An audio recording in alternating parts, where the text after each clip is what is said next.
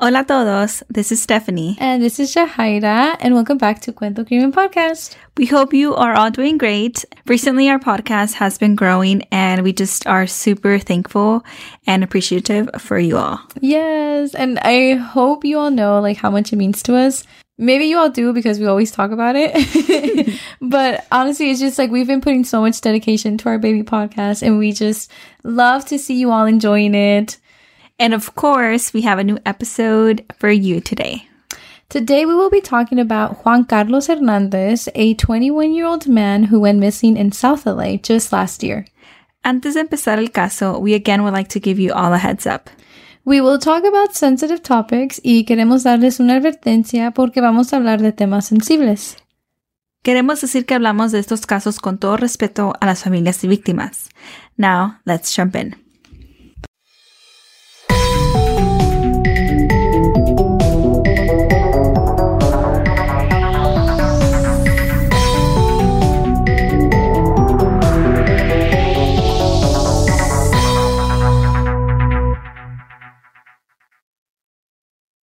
So, Juan Carlos Hernandez was a 21 year old who was living in South LA.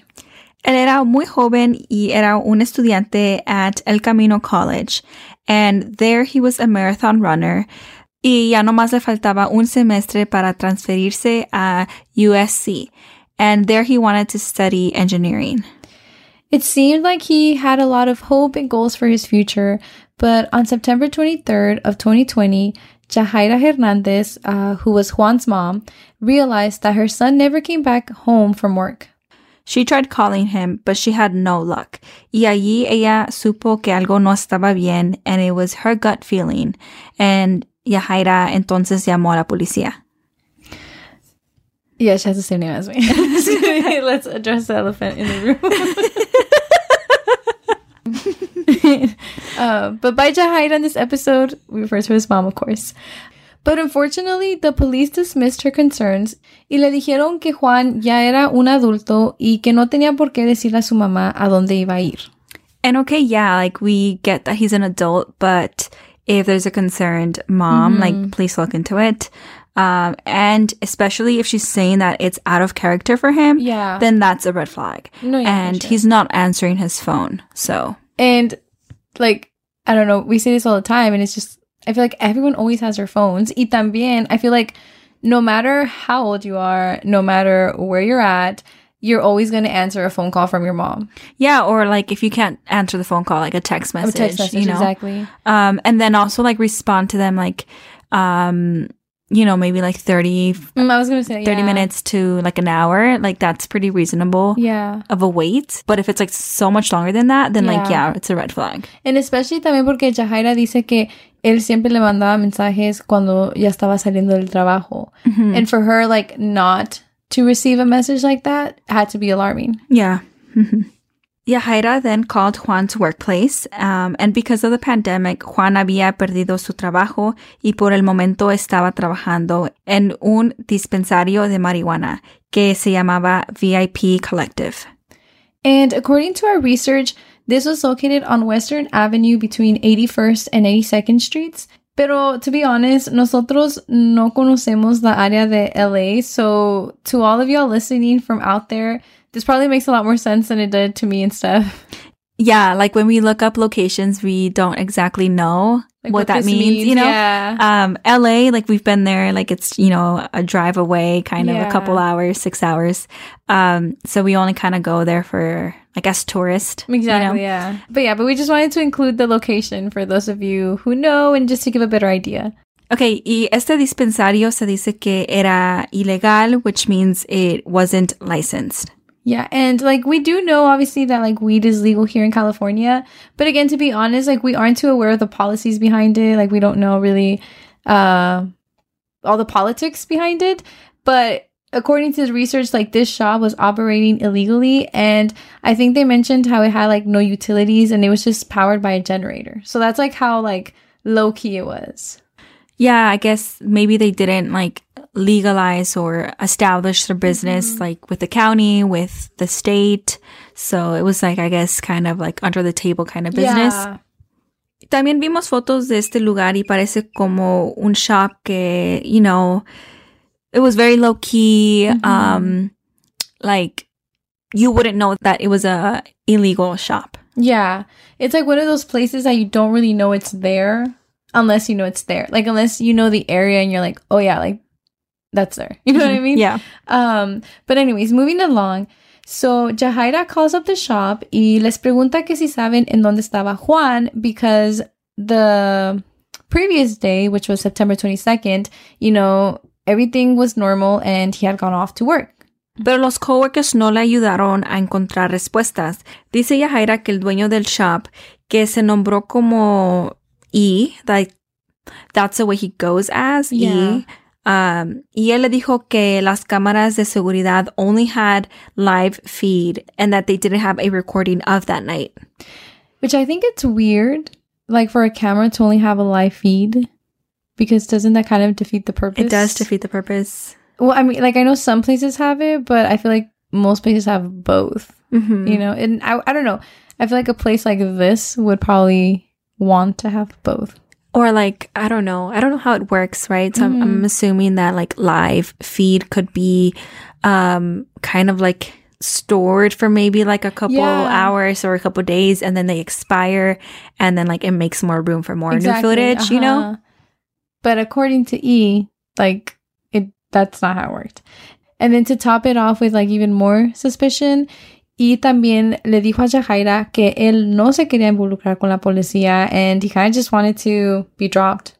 Yeah, I mean, I guess if we think about it, okay, maybe because of his whole business, right? Like it's not legal, so Mm-hmm. you know, makes sense que él no quiera estar como conectado con la policía o que la Yeah. policía venga a preguntarle and then now he has like maybe fees to pay for not like it being official and then like being in trouble with the law. Like I get that, but um it's a disappearance, you know? Yeah. That's true. And then also like we are a capitalistic society, so it's like, you know, it's likely that your employers like don't really you know, sad to say, but don't much like they don't really care Yeah. about their employees. I 100% agree. Like it's always gonna be business 1st Ujú. Yeah, pero eso era todo lo que sabía Yahaira, which was kind of nothing, you know? Yeah. Um, y unos días después, police get a call at around 2.30 a.m. from a sex worker saying that she saw a Honda Civic car that was running, but with no one inside. And so the police went to check it out, and it turned out to be the car that Juan was using. El carro estaba prendido with the engine going y todas las cosas de Juan todavía estaban allí, pero no había ninguna seña de Juan. It's so frustrating reading that. Like finding a car is such a big piece to the puzzle. Like you can do run so many tests, you know, uh, but they still don't have answers. And thankfully, la mamá Jahaira no se dio por vencida y con la ayuda de familia y amigos, she started posting flyers and pictures of Juan all over. Yeah, she mainly focused around the area of the shop that Juan was working at, which, you know, makes sense porque ahí fue la última vez que alguien lo vio.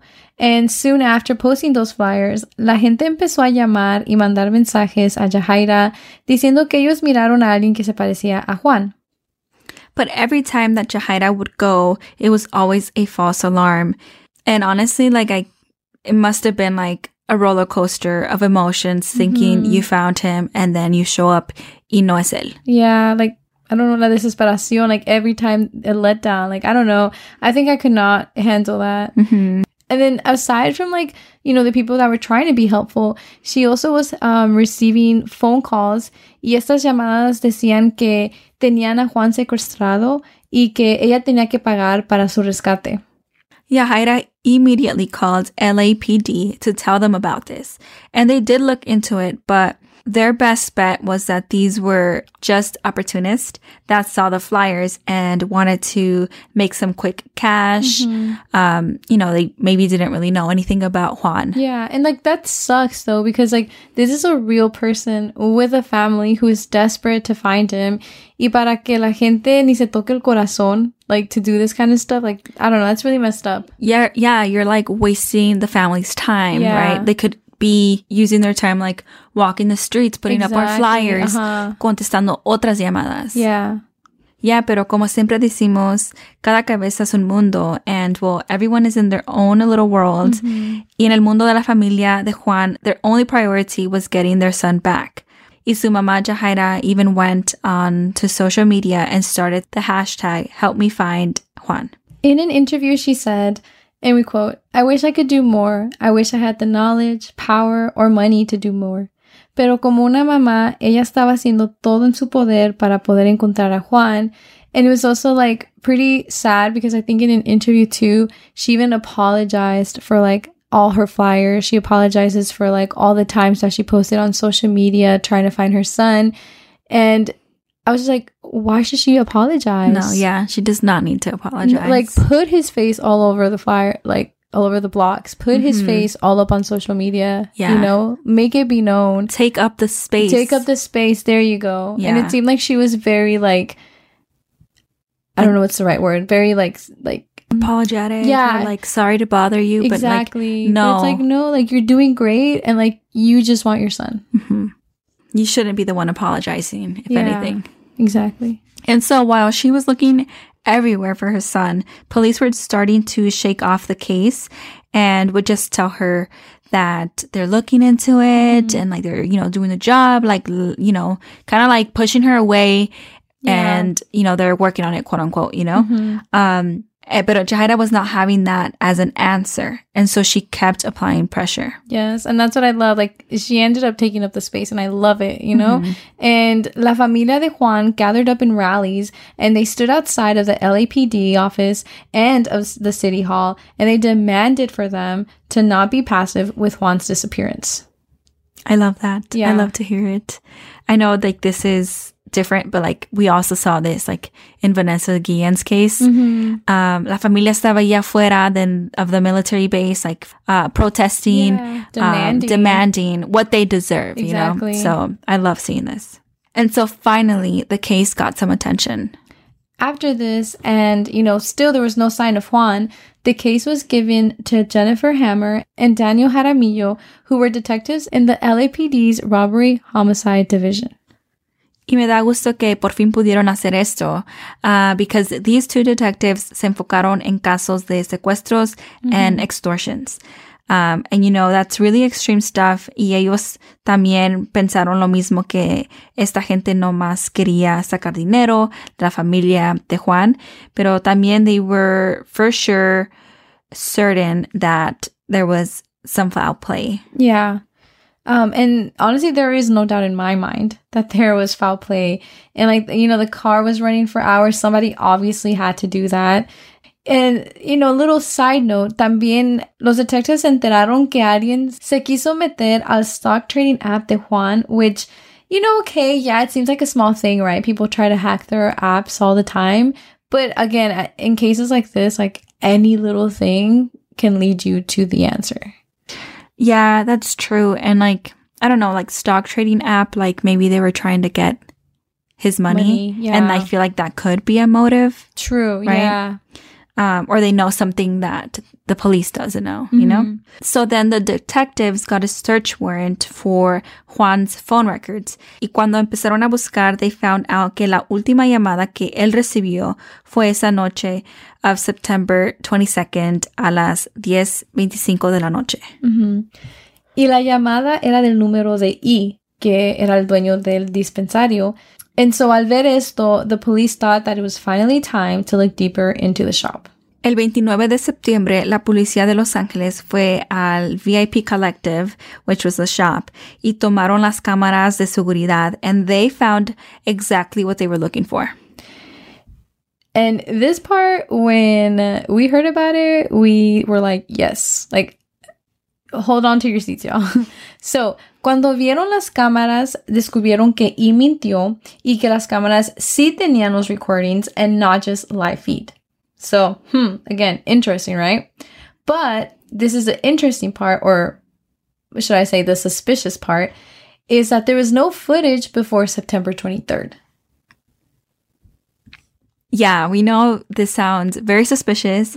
So, um, they knew that they didn't have like footage of that day. So, like, they can assume that maybe they deleted it, right? Um, cause that's the only footage that's missing. El video del día que Juan desapareció. And this is what I love about technology. And I'm glad that the LAPD did this, but they took the necessary measures Mm-hmm. to recover the security footage. Thankfully, the technicians at the LAPD lab were able to do that. Yeah. And so like when they sent off, you know, the the footage to the technicians, they searched as to why there was no footage the day of September 22nd, 23rd. And that's when they realized that someone tampered with the videos and they even managed to figure out that someone actually tried to destroy those files purposefully. That's crazy. Yeah. Red flags, red flags everywhere. Right? Like this is You know, they're like clo- maybe closing in, right? They, they know that something's up and like they want to get to the bottom of it, you know? deeper, deeper. hmm So yeah, definitely like red flags. Yeah, and it definitely seems like they're trying to hide something. And usually, you know, like when someone's trying to hide something, it's because there's something there. Pero lo bueno es que sí pudieron recuperar el video. And what they found was exactly like the pin in the needle. En el video sale un hombre y una mujer en el dispensario, como a las 6.35 de la mañana on September 23rd. So this is a day after that Juan was last seen. Mm-hmm. Y en el video, both the man and the woman are seen wiping down the shop's interior. Now, the next step was to figure out who that man and woman were in the video. And thanks to an anonymous tip, police discovered that the man was Ethan Kadar Astafan, who was actually the bodyguard for the shop's owner. Y la mujer era Sonita Hain, que era la novia del dueño del shop. So now that the police had some leads and like questions, like why are they wiping down the shop, right?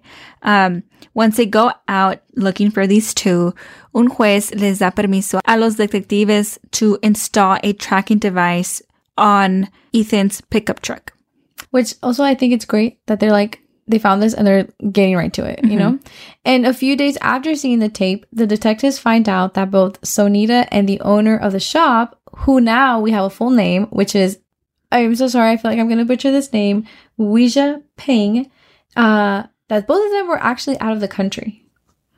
Which is really strange because by then, um, I'm assuming that, um, the owner and partner know that they have, that the authorities have access to their security footage. So, you know, you don't want to leave. Of course. And, and, and I don't know, it, it just feel like it just adds more like spotlight to you in a way. Mm-hmm. And I mean, it was a big coincidence, but yeah, supposedly they were in Turkey. And this is like, okay, yeah, it could have happened, right? Like, it just so happens that their trip landed on the same day that Juan went missing, but they had actually bought same day tickets. So that's like, why did you need to leave then and there? Mm-hmm. And it was also said in the research that we did that they had about $9,500 in cash. So Mhm. they were trying to go for a while. Yeah. know? It's not like a little casual trip. hmm And so while detectives waited on some answers, ellos tenían un presentimiento que todavía había más en los videos de cámara. Y entonces llevaron los tapes to a computer forensic specialist in the Glendale Police Department. And honestly, I'm so glad that they took this step. Like they could have just stopped there and, you know, just kind of like let it like simmer, let it, hmm bu- you know, like, okay, it just so happens that both of them were like wiping stuff down, you know? But no, they, they pushed for it. Y después de eso encontraron exactly what happened to Juan. En el video se ve que ahí está Ethan, the security guard, and Ouija Peng, which was the owner of the shop, y Juan, um, all together la noche de September 22nd, que fue la última noche que Juan fue visto. And as you keep watching the video, after 11 p.m., Ethan suddenly takes Juan to the ground and has him locked into a chokehold. Y así lo tiene hasta que se ve que el cuerpo de Juan ya no se mueve. And then as the security um, footage keeps rolling, um, the owner actually exits the frame, and police believe that is when he could have potentially left to go get rid of the security footage. And so clearly now things are starting to add up and police are finding like real hardcore answers. But on top of that, there was also a tip that came on later after they saw these videos, which only helped police confirm exactly like I don't know if they needed anything more, Mhm. but the tip still came. Yeah. Um, and it was Roy Peoples Jr., which was a homeless man, speaks up after seeing a flyer. And he says he heard something that night. Juan went missing. Dice que él estaba dormido en el estacionamiento del shop cuando de repente escuchó un sonido. Y dice que él se levantó asustado because it was a loud bang y se fue a asomar a ver qué fue lo que se escuchó. Y dice que él allí es cuando miró que the gate to the shop was opening up and that there was a vehicle backing up while someone was yelling, turn around, back it in. Then he says he heard the man grunting as if they were carrying something heavy. Pero él dice que él no más pensó que alguien se había metido a robar and like it wasn't, Mhm. I don't know, like, Well, yeah, because like when you see stuff like that, it's like you don't really know what's happening, you Mhm. know? And no, but yeah, because it's kind of like he how- wasn't sure. Yeah, like how was he gonna like know? he's just gonna assume, yeah. you know. And so, So yeah, not- so like this evidence is just all piling up. Like it's all pointing towards them. And the police again now start kind of like looking more into the three of them, um, Ethan, Ouija, and Sonita. Eventually, they finally get a hold of Ouija's and Sonita's cell phone records, and they were able to ping it to an area between Barstow and Baker in the early hours of September 23rd. Y luego parece que se vinieron de regreso a Los Ángeles. hmm And so, like, with everything going on, this is, of course, very questionable. Like, why were they out in the middle of nowhere? Because I think they were out, like, by the, by the desert. Y, you know, que hacían a esas horas in the middle, again, of nowhere, really. Y también en la madrugada del día que Juan desapareció. So it just, it, again, like, all the pieces are coming together. Yeah, like they for sure have to check it out. Yeah. You know? On November 15th, Juan's remains were found at the foot of an embankment off the side of the road. Ethan and Sonita were arrested that morning. Sonita ya estaba de regreso from her trip to Turkey, which again is weird porque nomás se vino ella y Ouija se quedó allá. Um, and the reasons as to why this happened wasn't clear.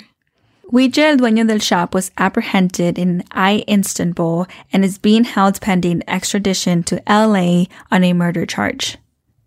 Ethan is being charged for Juan's murder, and Sonita is being charged for being an accessory after the fact.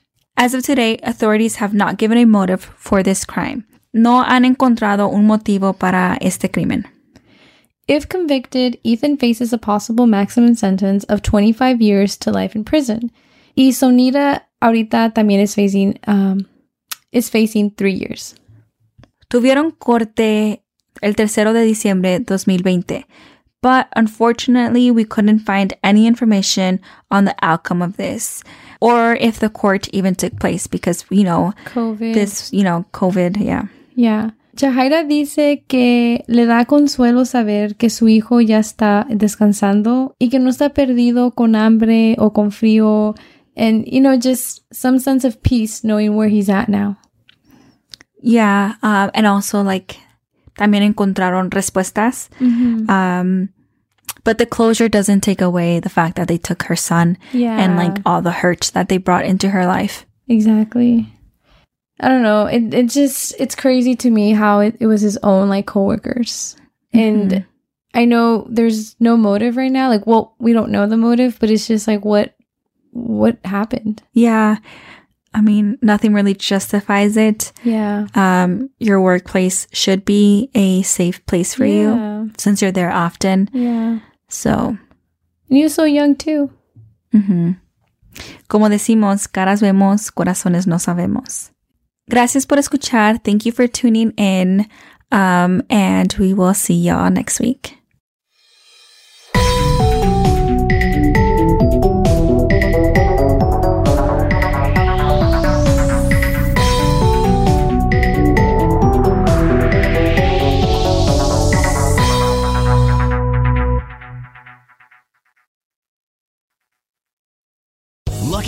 Casino asking people what's the weirdest place you've gotten lucky? Lucky? In line at the deli, I guess? Aha, in my dentist's office.